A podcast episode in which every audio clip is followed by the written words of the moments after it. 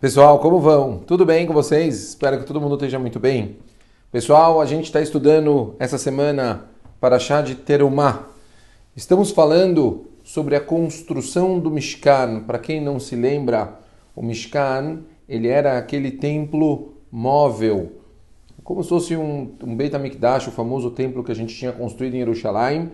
A Kadosh Baruch Hu mandou o povo construir um Mishkan no deserto e esse Mishkan ele ficou acompanhando o povo durante os 40 anos, até o povo conseguir entrar em Eretz Israel e posteriormente, depois que David Amelech ele conquistou a terra de Israel, Mamash, a partir daí Shlomo Amelech construiu, o filho de David, ele construiu o Beit HaMikdash. Mas até lá, o lugar onde faziam todos os trabalhos dos Koanim, o lugar onde é, a presença divina ela estava mais presente do que todo o resto do mundo, quer dizer, uma concentração maior, um lugar pachuto sagrado, um lugar completamente puro, aonde, como nós sabíamos no próprio Beit HaMikdash, o mesmo conceito que só no lugar onde tinha, quer dizer, no Yom Kippur era o, o Kohen Gadol entrava no Kodesh HaKodashim e fazia todos os os incensos e os sacrifícios, como fazia no resto do Mishkan e assim por diante, era um lugar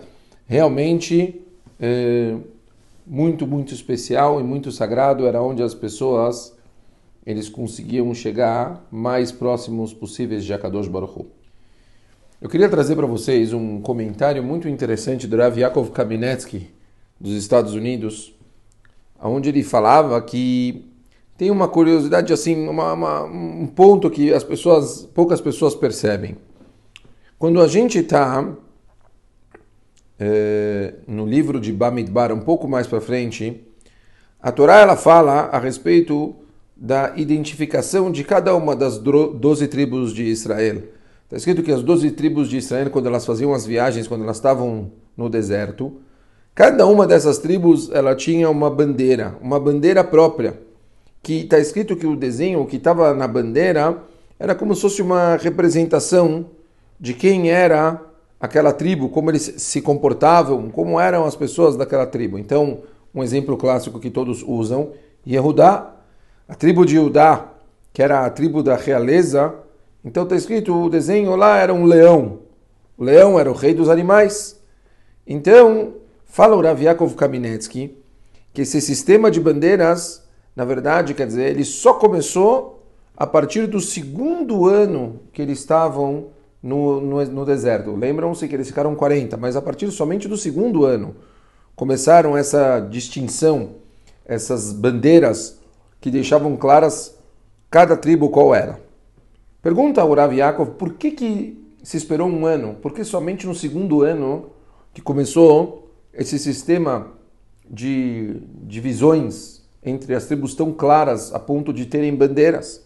Fala o Rav Yaakov Kaminetsky que o, Beit, o, o Mishkan, perdão, o templo móvel, ele acabou também sendo estabelecido somente a partir do segundo ano.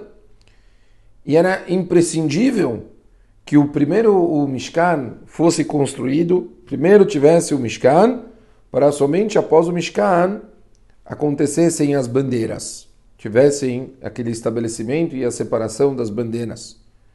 Por quê? Porque era necessário primeiro um Mishkan e depois bandeiras. Afinal, o que, que tem de mais? As bandeiras eram simplesmente uma ordem, separação. Olha, sabemos quem é aqui, quem é aqui, era uma, um sistema organizacional. Por que fazer uma coisa dessa somente depois que o Mishkan estivesse pronto? Responde Rav Yaakov algo fantástico. Ele fala que as bandeiras elas tinham uma representação de como eram as diferenças entre cada tribo e tribo.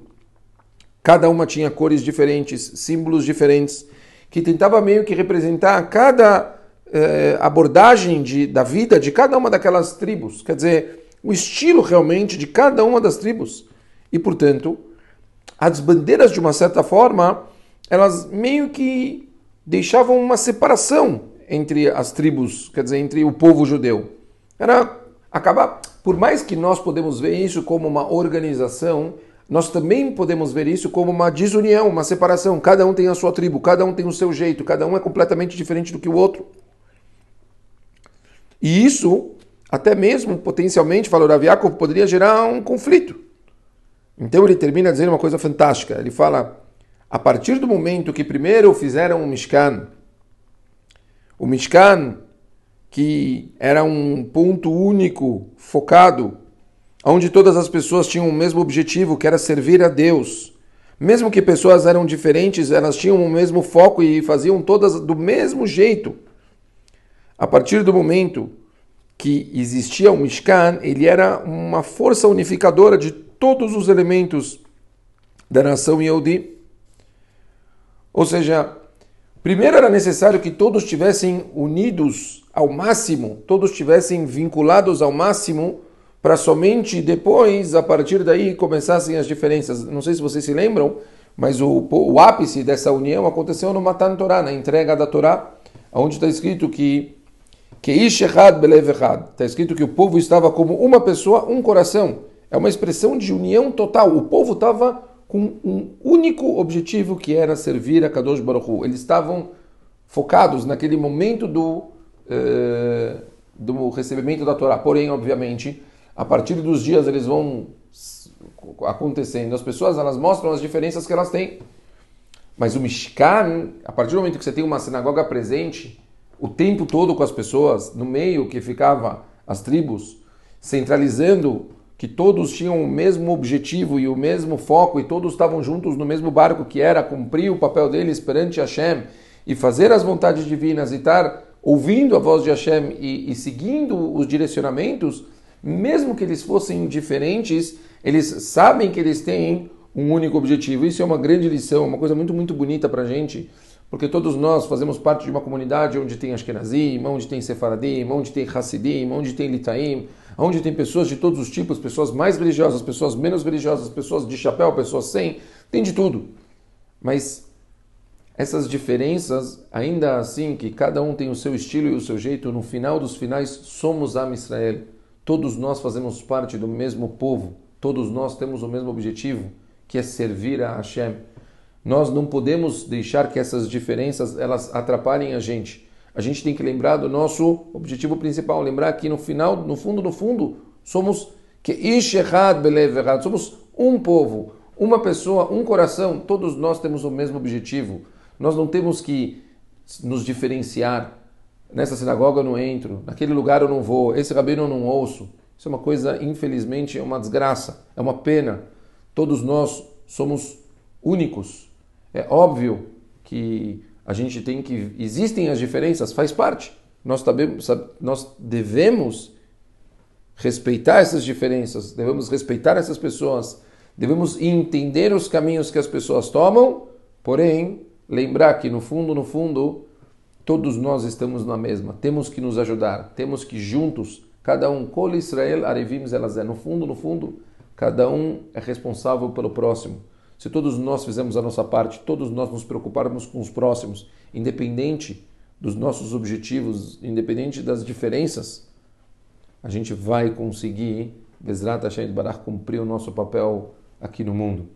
Hiratzon, que Bezrat Hashem Bekarov, todos nós possamos estar voltando o mais breve possível para Jerusalém, para Eretz Israel, para nossa casa, a casa de todos nós. Independente de todas as diferenças de cada país que cada um se encontra, de cada tribo que cada um faz parte, de cada família que cada um faz parte, mas que todos nós estejamos juntos, uns cuidando dos outros, com o mesmo foco, que é servir a Kadosh Baruch Hu, e assim, Bezat Hashem Amenu, traremos Mashiach Tzidkenu. Amém. Shabbat Shalom.